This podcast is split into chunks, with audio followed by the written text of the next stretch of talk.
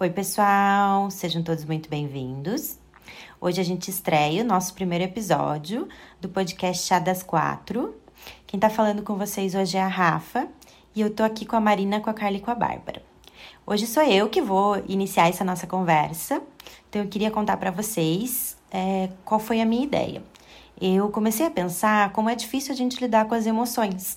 E principalmente que a gente vive numa sociedade em que algumas são mais aceitas, outras emoções são mais rejeitadas.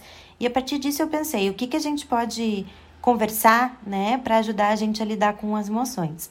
Então, para isso eu escolhi uma emoção para a gente conversar que não é assim tão bem aceita. Vamos lá?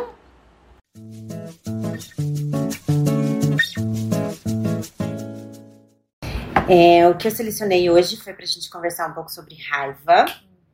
Por que, que eu escolhi a raiva? É, eu tenho visto bastante no consultório que tem uma demanda bem grande é, dos pacientes entenderem um pouco mais sobre a, a, raiva deles e muitos às vezes não conseguem é, entender que o que eles estão sentindo é raiva. Eu acho que é uma emoção bem confusa e que se mistura com muita facilidade em outras circunstâncias, assim. E que é uma emoção que eu acho que ela aparece no ser humano, assim, de formas muito distintas. É difícil que ela venha muito clara, assim. É, a não ser que a pessoa tenha consciência do que está acontecendo. Mas é difícil que a pessoa chegue e diga: Eu estou com raiva disso e eu lidei com a raiva deste jeito. Geralmente não acontece esse tipo de coisa, assim. É, e aí o que eu, enfim, que eu encontrei um pouco, assim, é esses dois olhares sobre a raiva, né? A raiva como uma fonte de energia e a raiva como uma forma de expressão. Né? Então a gente tem uma maneira que a gente expressa a nossa raiva, mas a raiva também é uma energia contida que tem que ser usada de alguma forma. Então, elas se juntam, assim, vamos dizer, é uma energia contida que precisa de uma expressão. Mas, é, mesmo que ela não seja expressa, essa energia continua lá. Que é, às vezes, um dos problemas da raiva é justamente ela ficar presa, né? Inconsciente, assim. Hum. A raiva muitas vezes indica, né, que tem uma insatisfação, que tem um erro, que tem alguma mudança necessária. Ela pode precisar de uma concretude, ela pode precisar de uma resolução mesmo, assim, que alguma coisa seja realmente feita. O que, que seria um erro? Pode ser tanto uma frustração externa, que eu tô frustrada com alguma coisa e eu sinto que aquilo tá errado, e não necessariamente que esteja errado, mas é um sentimento meu, ou pode ser uma coisa é, é, interna mesmo, de que eu estou me colocando em situações que aquilo se torna errado para minha saúde, aquilo se torna errado para o meu bem-estar, e aí às vezes precisa que isso seja mudado.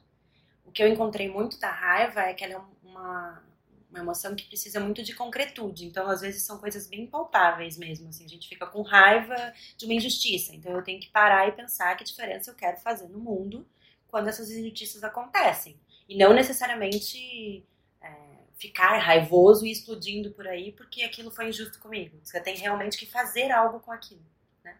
De dar um lugar para aquilo e às vezes, muitas vezes fora mesmo, assim, né? De, sei lá, eu encontrei coisas como buscar uma causa, como é, divulgar informações que você coletou, pesquisar mais sobre aquilo, é, expor às vezes para outras pessoas, discutir sobre aquele tema. Então, assim, de você realmente colocar aquilo no mundo como colocar em palavras também, né? Eu acho que materializar também tem a ver com isso, de uhum. conseguir expor às vezes em palavras, né? Falar para fulano ou falar num, numa terapia para um terapeuta sobre determinado fato, determinada coisa que te incomodou. Eu tenho pensado muito nessa coisa da, da palavra. Eu tava vendo uns vídeos do Leandro Carnal nesse fim de semana e ele super existencialista, né? Uhum. Faz análise com Caligares, então tudo vem muito na palavra, né? Eu não sei se só a palavra abarca essas emoções muito fortes. Eu estava conversando em supervisão essa semana sobre essa questão da imagem, como a gente fica muito, muito, muito, muito tempo numa mesma imagem. E, e aí ela, a Gabi estava falando que tem uma corrente que acredita que a imagem trabalha por si, uma corrente que tem que fazer essa conexão da imagem com o sentido. Então, é, não, não, isso não, não, é uma verdade que eu tô colocando, é mais como uma discussão mesmo, né? Pra entender também como vocês pensam. Assim, será que só a palavra dá conta da raiva? Será que só falar na. Só um pouquinho. Na, na, na pós, teve uma, uma aula que uma menina ficou muito mexida com os exercícios que a gente fez da corporal. E aí ela, ela, a professora colheu aquilo e começou a trabalhar aquilo com ela. E veio muita raiva. A raiva muito presa. E ela falava daquilo. E aí ela, a professora começou a incitar ela para colocar aquela raiva, bater em almofada, chutar. E aí veio um choro. Sabe? Fico me perguntando isso. É, uma coisa muito legal da raiva, que foi uma associação que eu encontrei bastante, é que a raiva tem muito a ver com o deus Ares, Marte. E quando você falou isso do colocar em ação, uma das qualidades de Marte é ação. Ele é um deus guerreiro. Então, assim, é dar voz com emoção, mas é colocar em ação. Então, acho que isso que a Nina está dizendo, assim, a palavra é importante, a expressão é importante, que é segundo lado, mas você tem que colocar aquela energia em algum lugar. Muitas pessoas entendem que o fato de falar já é uma ação que baste, mas para outras pessoas não, né? Tem gente que precisa colocar mesmo aquilo como algo ativo, né? De você tomar uma atitude. É, e acho que a uhum. raiva tem isso de ser essa emoção mais primordial, assim, né? muito visceral, né? tem essa, eu tenho essa sensação. E, e aí fiquei pensando bem no que a Rafa traz no começo da fala, assim, essa dificuldade de, de ter um lugar para raiva, né? Que a raiva é uma das emoções menos desejadas, né? A gente não quer sentir raiva e tem isso de é feio, é, ai, não posso sentir raiva, não posso demonstrar isso, né? E porque é muito uma construção social, né, do lugar dessa raiva, do que eu vou fazer com essa raiva. Ela não, não precisa ser necessariamente destrutiva. Se eu souber como colocar raiva no mundo, ela pode ser muito criativa, né? Mas aí eu tenho uma, uma, uma, até uma dúvida, tá? Que assim, eu tava, quando eu fui olhar um pouco para esse assunto, me surgiu uma questão bem nesse ponto, tá? Que é assim, é, a gente traz muito que a nossa sociedade não permite essa expressão da raiva e isso é uma coisa, assim, visível. Só que, quando a gente olha para a raiva como algo que pertence ao Ares, né? Ele era um rei, né? Desculpa, ele era um deus, né? Do Olimpo. E ele tinha várias características dele. Então, assim, ele, a raiva é uma delas, né? Mas ele é um deus da força, um deus da atitude, um deus que confronta, um deus que desperta, é, que dá voz, que aquece. Ele é um deus quente. Só que ele era um deus briguento, né? E ele era um deus indesejado. Então, assim, ele era aceito pelos Olimpos, mas ele ficava fora da polis. Ele não fazia parte daquele lugar. Então, quando a gente fala que a raiva é tirada fora, existe isso na mitologia também, entendeu? Então, assim, é, é como se constelasse na sociedade uma coisa que, por natureza, já está lá. É arquetípico que a raiva não seja, não tenha esse lugar. Bem aceita, né? Não tenha um lugar específico para é. ela. E aí fiquei pensando também muito. Só o amor abarca a raiva, né? Porque só Afrodite acolhe o Ares. Olha! Oh. Sim, incrível. É, eu li que assim, é, o amor da guerra, amor à guerra e a guerra do amor. Que é Afrodite e Ares, né? Que, que é você aprender a, a, a, entender que eles não são opostos, né? mas eles, eles estão em relação, eles né? E é interessante ver a relação é, desses dois deuses, tanto de Afrodite quanto de Ares, né? Há um amor à guerra, né? Como a Rafa estava dizendo, e tem uma guerra dentro do amor. Né? E quanto que a gente vê isso nas relações, né? Quanto há esse fogo da raiva, esse fogo é, destrutivo também dentro do relacionamento, quanto isso é importante na relação e quanto isso também é destrutivo ao mesmo tempo. E que isso acaba, e é interessante isso como também está ligado à sexualidade, não é? a libido, essa pulsão, né? Uhum, energia. É, é isso, energia. Tem esses casais que normalmente têm muitas brigas feias, eles acabam entre tapas e beijos, né? Uhum, literalmente. Mas olha que legal, né? É, eu tava vendo isso assim, e eles falam que muitas vezes a gente entende que a tranquilidade, que é uma característica de Afrodite, né? O prazer de ter paz, né? É, existe muitas vezes essa ideia de que para você conquistar isso é totalmente ausência de briga, é totalmente distância de problemas, né? E ao contrário, assim, o que ele traz muito é assim, para você ter essa relação com a raiva mais saudável, precisa muitas vezes que você se relacione dentro do amor com as brigas, com as discussões, com o calor, às vezes, do momento, com confrontar um ao outro, com dar voz, às vezes, para tua raiva, com saber lidar com a raiva um do outro. É, existe, claro, isso distorcido, né? Que eu acho que seria a violência, a agressão, né? Esses, vamos dizer assim, essa mistura que pode acontecer dentro dos relacionamentos. Mas aí tem muito a ver com poder, né? Que é uma das características de Ares é ser um deus poderoso. Só que ele é um Deus poderoso na ação, um Deus poderoso na voz. Ele não é um, ele é um Deus poderoso fisicamente, né? Ele não é um Deus estrategista, não é um Deus, né?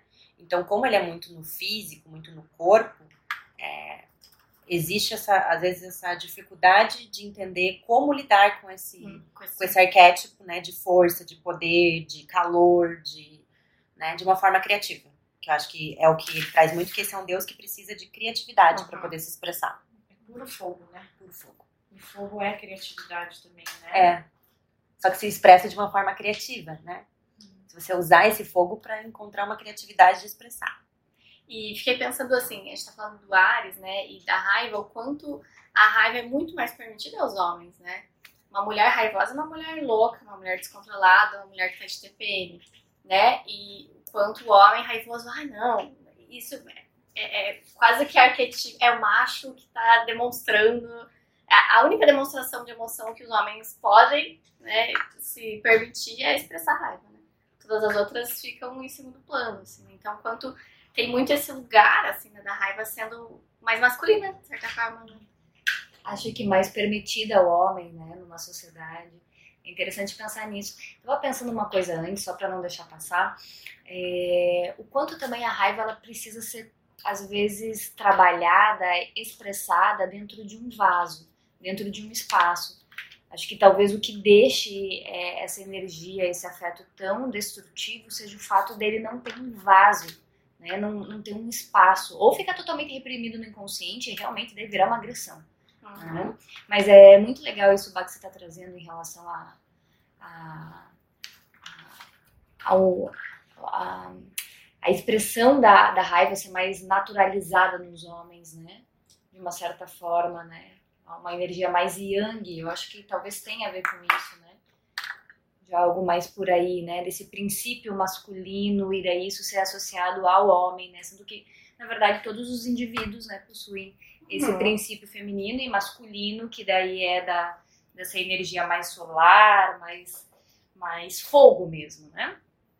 E é, até contribuindo um pouco que você está trazendo, uma das características da raiva é trazer limites e fronteiras. Então, muitos exemplos, assim. Às vezes, quando você fica com raiva, você entende que você extrapolou o teu limite, você uhum. entende o que, que o outro te causou que é, despertou a tua raiva. Então, a raiva, ela traz essa necessidade de fronteira e de limite. E aí, algumas coisas que eu entendi, que eu entendi é assim, é, precisa desse vaso, dessa estrutura, para que a gente consiga se relacionar com a raiva e também com os prazeres, né? Acho que todos eles, né? De uma forma saudável. Daí eu encontrei coisas assim, o que, que poderia ser esses vasos, né? Então, é assim, é, você ter uma opinião formada, né? Que aquilo contém dentro de você o que, que você pensa, o que, que você acredita, quais são as suas iniciativas, o que, que você vai buscar. Porque senão fica uma coisa muito ampla. Por exemplo, eu não sei o que eu acredito, mas aí você faz uma coisa que eu acho injusta, e aí eu não me dou conta de quantas coisas injustas eu já vivi na vida, eu ataco você. Então, se eu tenho claro para mim o que eu acho injusto, qual é a minha visão, qual é a minha convicção, aquilo estrutura, dá um lugar para minha raiva de que se a pessoa fizer isso, eu vou me colocar, eu vou dizer aquilo que eu não, não gosto. Isso aí é uma raiva já elaborada, né? É. Isso, essa, essa ideia do vaso muito legal que você trouxe. É de ter um espaço, um espaço íntimo. Porque o amor também a gente não expressa em qualquer uhum. lugar, né? Senão a gente fica palhaço. A gente fica vulnerável ao outro, né? A gente tem que ter um lugar para poder expressar os sentimentos. Mas assim, me dá quando é, me dá assim, como que é esse processo de elaboração? Parece que esse processo de elaboração ele machuca, mesmo que você não compartilhe a tua raiva com ninguém, ele machuca você. Sim, é fogo, né? É, porque assim, a tristeza também machuca, ok, mas a tristeza tem é, a gente acolhe, né? A tristeza do outro, a gente acolhe. E não toda também, né? Tem muita tristeza que é rechaçada, mas a raiva nesse período de elaboração, ela fica. Né? Sai faísca. É, sai faísca. É, isso que você falou da vulnerabilidade, é, eu encontrei muito assim, que a raiva precisa de duas coisas: de força e vulnerabilidade. Em que sentido? Vulnerabilidade, você tá aberto em um espaço íntimo para se entregar àquela raiva e escutar essa emoção, esse sentimento, que acho que tem muito a ver com o vaso que a, que a Carlota trouxe. Agora, isso não significa né, que você vai estar vulnerável em qualquer lugar, para qualquer pessoa, que você vai se entregar e estar tá aberto em qualquer circunstância. Porque o outro lado, a outra necessidade, é a força, é essa estrutura de dizer, eu não concordo com o que você está dizendo.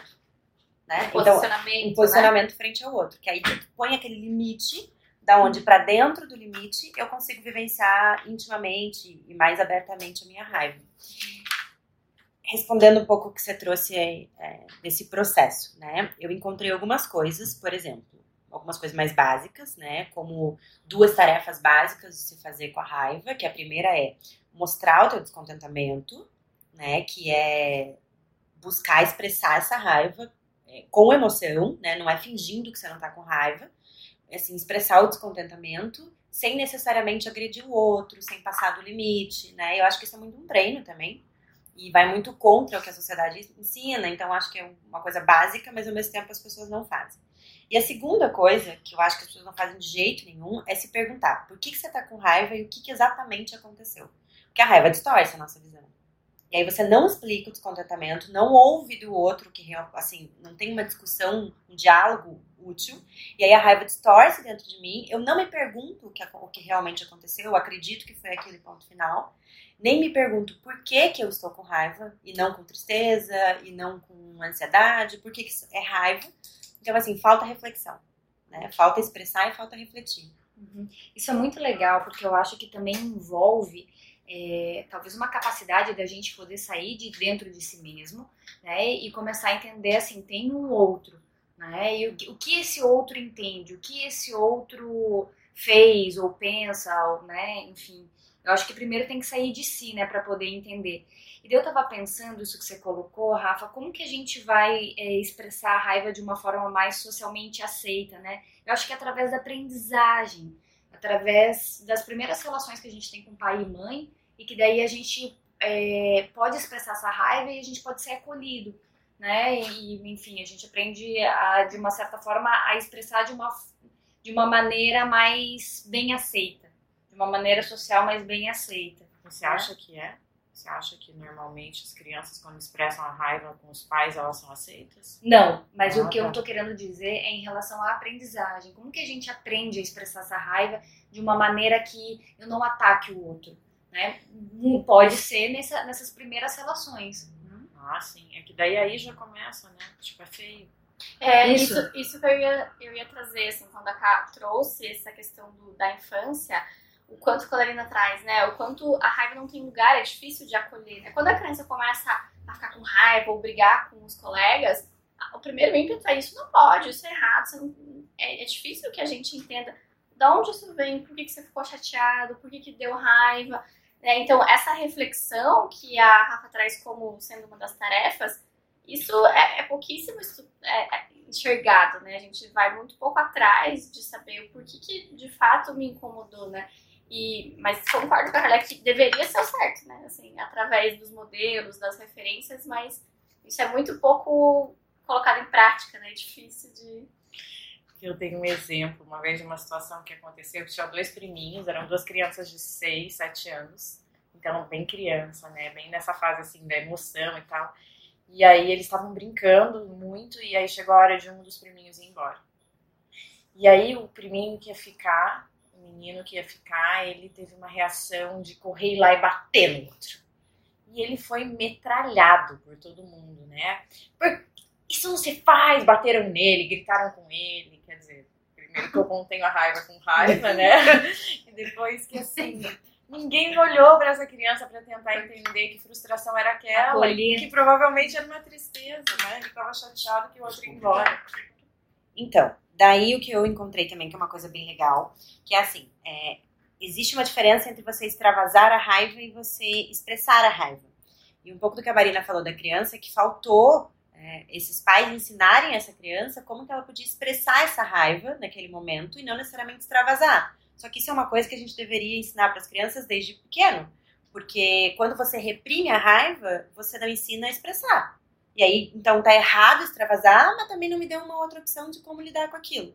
E o extravasar é basicamente você explodir, descontar, descontar na pessoa ou numa situação, às vezes acumular muita raiva e explodir numa situação ou com uma pessoa toda a raiva do mundo, né? Então, assim, é, eu acho que nesse exemplo que a Nina trouxe é bem claro o quanto precisa aprender a lidar com a raiva e a expressar a raiva e não extravasar a raiva.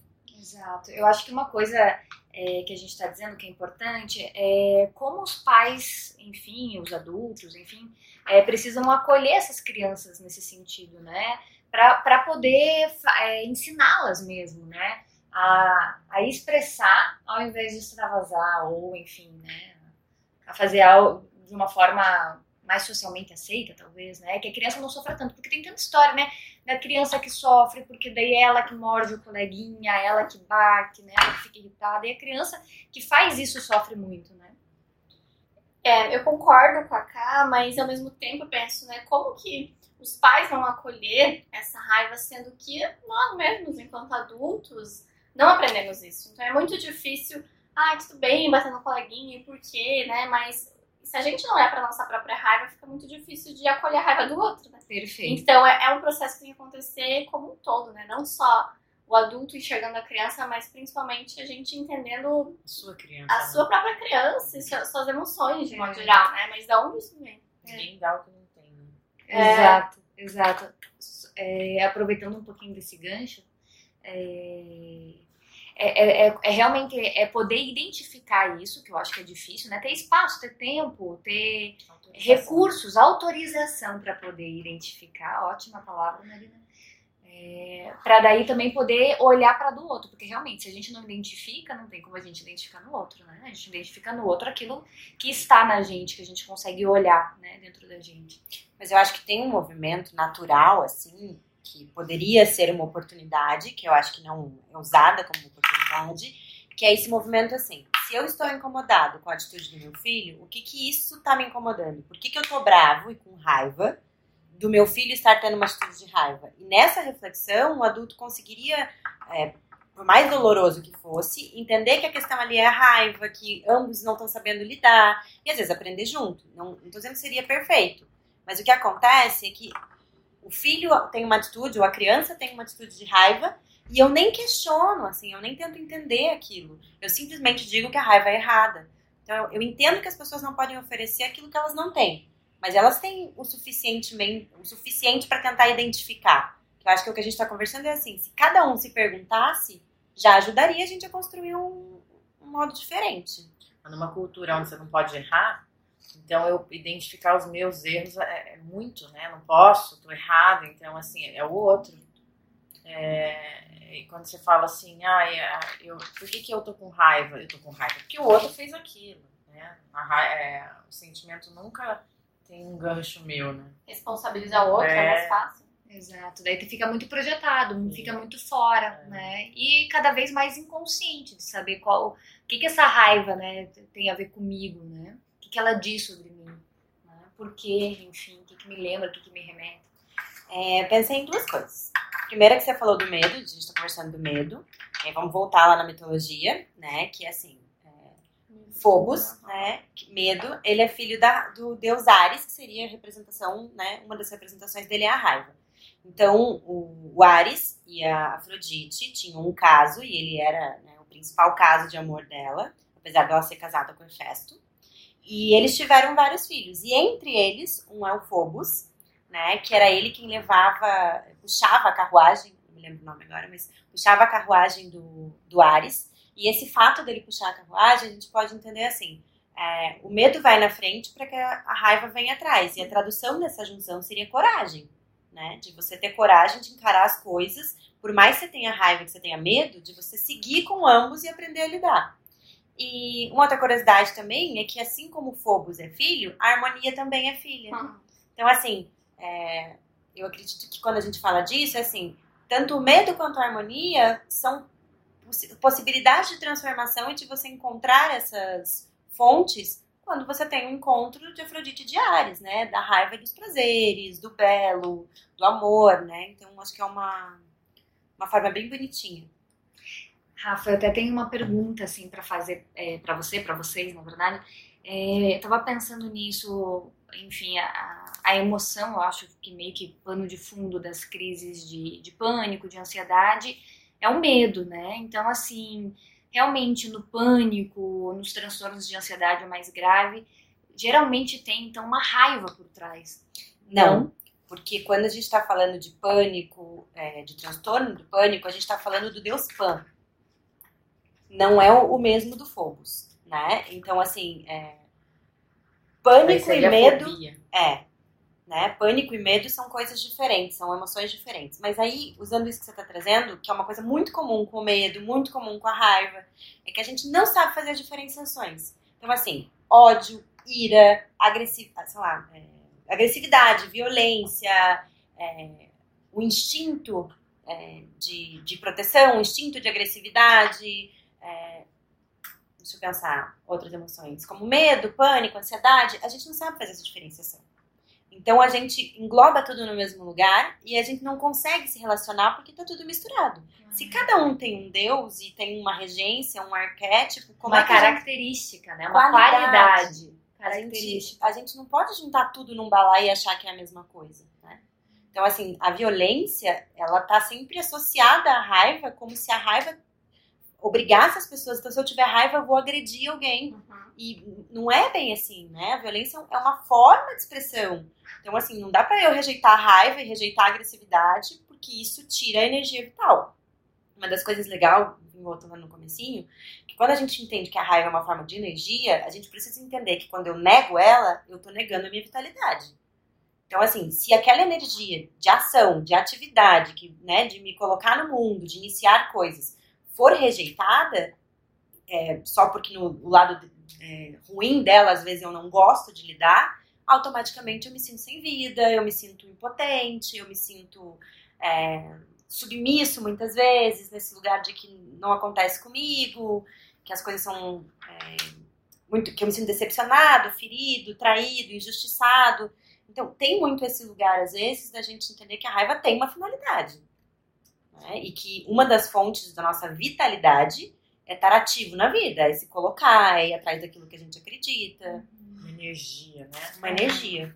E o legal, né, que é uma energia de ação, né? Então é uma energia é, de corpo, de né? corpo, assim, bem legal, né? Assim, de concreta, materializar. Que é bem isso, assim, de você ir atrás, ter atitude, né? Daquilo que você busca, daquilo que você quer ser.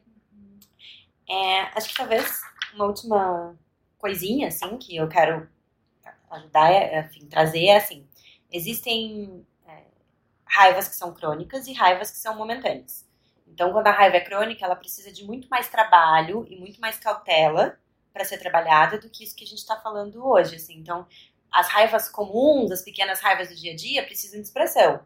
Agora, acho que daí a gente volta naquela questão. A raiva crônica precisa mesmo de uma contenção, ser falada, trabalhada, e isso tem que ser levado para terapia. Reconhecida, é. em primeiro lugar, identificada, né? Porque senão, assim, a gente também diz que a pessoa tem que lidar com a raiva, mas raiva crônica não é uma coisa assim tão simples, né? Então, precisa de um cuidado a mais, vamos dizer assim. E provavelmente as dores crônicas, elas também talvez tenham um link com essa questão da raiva crônica, né? Uma raiva crônica, uma raiva onde não pode ser expressa, né? ela fica no corpo, ela vai se expressar no corpo. É inflamação. Inflamação. Uhum. Inflamação. Uhum. Inflamação. Uma inflamação da alma. Não é? Exato. Você estava falando, eu estava pensando muito na fibromialgia. Isso. Né? Que é uma doença crônica, uma dor, dor crônica. crônica. E ela tá, né? É uma inflamação nas articulações. Perfeito. Perfeito. E não sei, eu, eu, gostei de duas palavras que eu encontrei, né? A gente fala que os complexos nos possuem. Então, a raiva crônica pode ser. A gente é possuído por ela, né? Então, assim, a raiva é uma emoção tão forte que ela tem vontade própria e ela não pode ser controlada. Então, por isso que a gente fala de expressar, de aprender a lidar com ela, porque se você vai reprimindo, reprimindo, reprimindo, ela se torna crônica, ela possui o ego.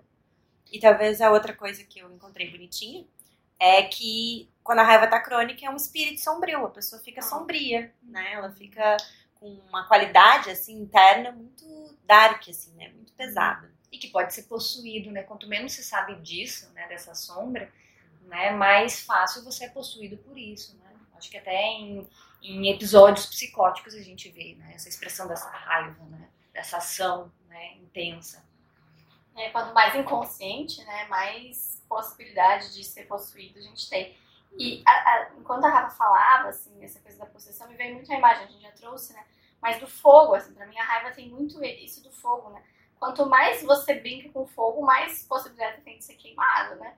Então, quando, se você souber lidar com fogo e dosando, olhar para isso, saber trabalhar com fogo, né, menos riscos a gente corre. Né? Então tem que olhar para isso, né? Tem que refletir. É, saber essa potência. É, ao mesmo tempo respeitar, né? Respeitar. A potência do fogo. Uma vez eu fiz um curso de dança com fogo, né? Que era no. Como é que chama? Aqueles. Tipo, como se fosse malabares, né? E o fogo uhum. fica na ponta. Na tocha. É, e ela dizia muito isso, assim. A gente tem que ter muito respeito pelo fogo. É, senão ele, ele vem e consome, né? Então, assim você não faz de qualquer jeito, com qualquer roupa, uhum. com o cabelo solto. Ah. Sim. É, é uma maneira muito inconsciente né, de lidar com o fogo. E eu acho que naturalmente a gente coloca esse fogo, essa inflamação, esse calor ardente nesse lugar inconsciente. É muito reprimido. Assim. Então, é, só que aí a gente tem várias questões hoje em dia, né? Que as pessoas dizem, ah, eu não sou uma pessoa criativa. Criatividade é uma coisa que não, é assim, arquetípica, né? Como cada um vai desenvolver a sua, como vai se expressar, como você vai encontrar, tudo bem, isso é individual. Mas a criatividade é o fogo. Então, se eu reprimo o fogo, eu também não encontro a minha criatividade. E aí, quer dizer, não é que eu não tenho criatividade. Uhum. É que eu tô negando algumas é tá, emoções, tá, né? E aí é claro que ela foi junto. É... Talvez a coisa mais legal de tudo que eu encontrei, que eu achei sensacional, foi uma analogia ao sadomasoquismo. Então, a gente estaria falando então de um sadomasoquismo psicológico, né? Então, assim, o que seria a gente se colocar em situações que me ferem emocionalmente ou em situações que eu tô ferindo emocionalmente o outro e que a base disso tudo muitas vezes é a raiva. Então, é, ela tá muito ligada assim nesse aspecto masoquista, né? Emocionalmente masoquista da gente ser submisso, né? Então, assim, é, a gente se submete a situações porque eu tô com raiva e essa raiva tá reprimida, então ela é direcionada para mim e eu acabo me colocando, assim, inconscientemente me colocando em situações onde eu me sinto decepcionado, ferido, traído.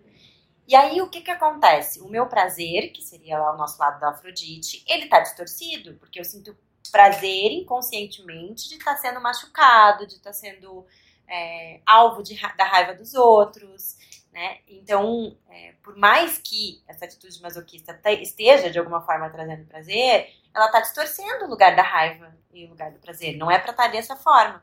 Só que tem uma sombra que esse tipo de olhar submisso ele traz sempre um lado sádico escondido ali, né? Então a pessoa ela ela tá sempre chateada, sempre sofrendo, ela tá sempre passiva, né? Ela não consegue resolver porque a falta de de conseguir expressar a raiva é isso, né? Você fica mais submisso, menos mais passivo, você não consegue se colocar, não sabe quais são as suas opiniões. É porque daí você não expressa aquela energia, né? É, digamos. É, isso aí. E aí, na sombra fica esse lado sádico, né? Que seria muitas vezes um lado mais controlador, um lado mais brutal. Então, quando essa pessoa entra em contato, aquilo vem de uma forma tão sombria que ela tem uma sutileza em controlar, uma sutileza, né? Não, um exemplo disso é o agressivo passivo, assim, uhum. Né? Então ele, ele acaba sendo agressivo, mas é muito sutil, então às vezes você não percebe aquela agressividade. E tem também o prazer de agredir daí, que é o lado sombrio de ser sádico, né? E existe o inverso, obviamente, existe o outro lado, que tem muitas pessoas que estão é, nesse, nesse papel sádico, né? Então, assim, eu sinto tanta raiva por ter sofrido muitas coisas na vida isso foi reprimido e foi inconsciente, assim, então eu reprimi, eu acho que a vida é injusta, mas aquilo vai sendo colocado para dentro. Que uma hora é, eu começo a sentir prazer de que o outro viva isso também. Então, assim, se acontece comigo, acontece com o outro. E eu vou me tornando emocionalmente sádico, assim, eu vou é, me sentindo com prazer de que aquilo não aconteça só comigo. É claro, né, que o lado sombrio disso é uma grande ferida, né? Então, que a pessoa não tá tendo contato com uma ferida bem grande dela, e que essa ferida traz raiva e ela não tá sabendo expressar também. Sabe, Rafa, quando você fala, me vem um pouco daquela frase do fazer justiça com as próprias mãos, né? Que é isso, né? Às vezes eu quero que o outro sofra porque eu também tô com a alma ferida. E é uma dificuldade de lidar com a vulnerabilidade, porque é, a gente falou muito assim de ter essa entrega, de você se colocar vulnerável num ambiente saudável, um ambiente protegido. E acontece que como eu fui tão agredido em algum momento da vida, que eu acho que ser vulnerável e mostrar minha fragilidade é uma coisa tão negativa que eu me fecho atrás dessa raiva e acabo criando como defesa o atacar o outro, né, para que ninguém veja a minha fragilidade.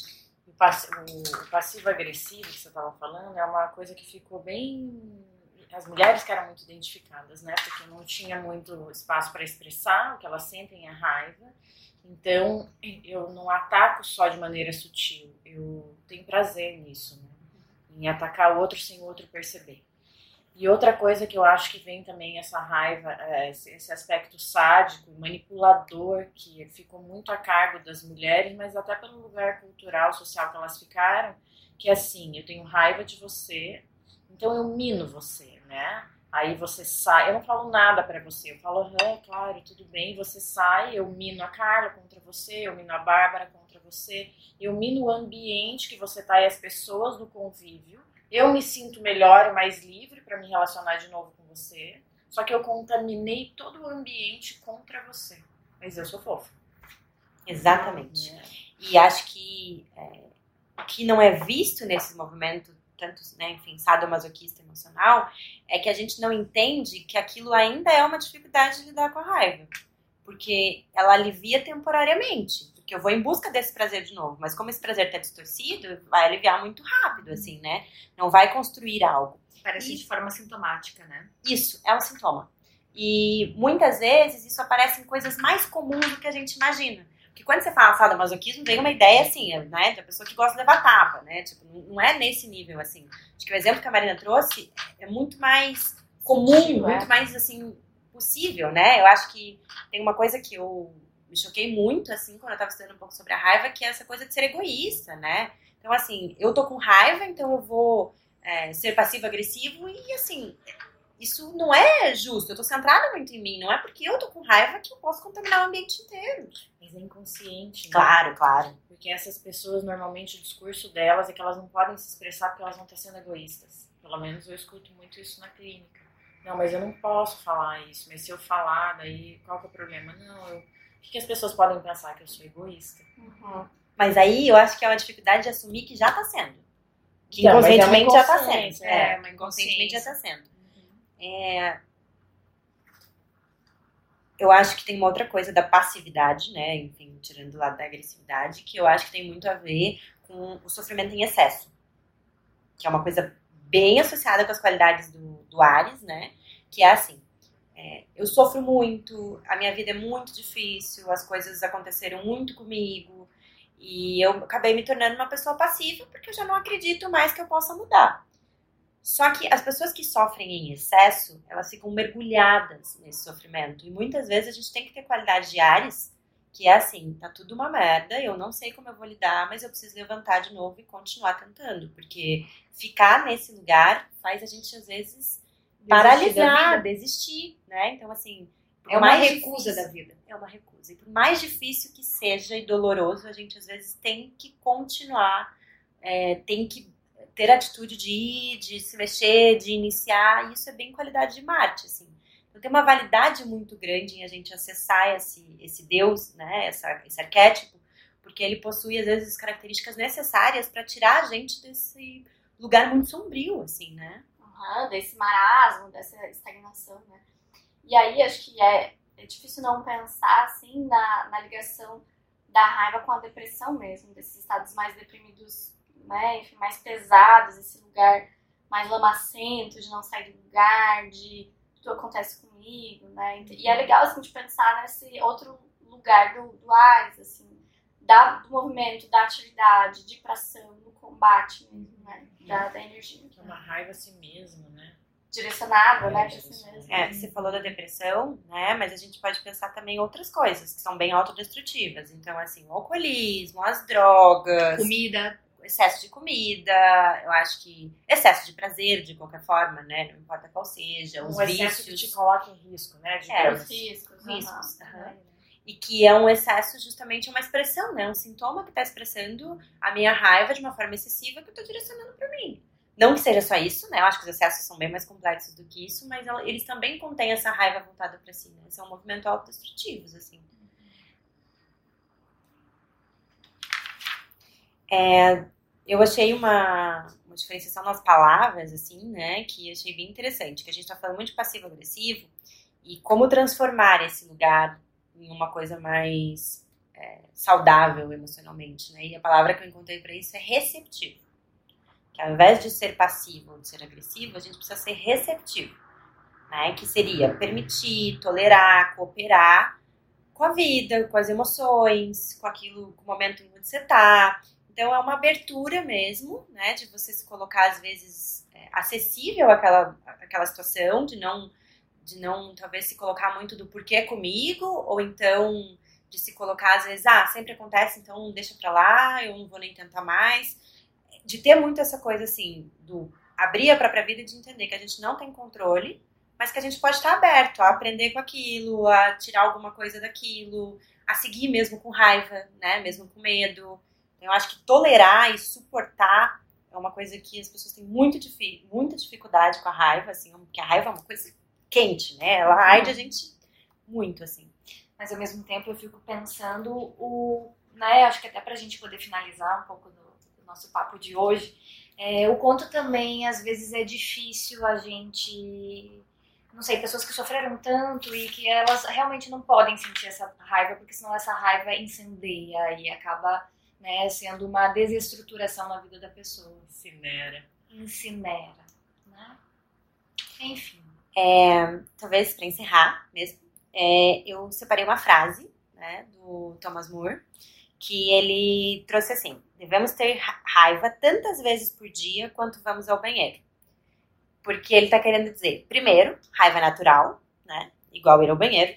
E segundo, que vem sem avisar. Não pergunta, né? Então, se você tem vontade no banheiro, ninguém, é, sei lá, teu corpo não pergunta se aquele é um bom momento, né? Então, assim, se a gente entender que ela é natural e que ela tem vontade própria, mas que a gente pode conviver com ela, igual a gente convive com precisar ir ao banheiro, a vida seria mais fácil. E a, essa coisa do eliminar os excessos, né? Uhum. Porque quando você vai no banheiro, uhum. você elimina aquilo que não cabe, né? Maravilhosa. Os dois têm a mesma função. É. E, e, é bom ir no banheiro e não ficar enfesada. Ah, é maravilhosa! Cinema Sim. Gente, valeu, muito obrigada, foi muito legal.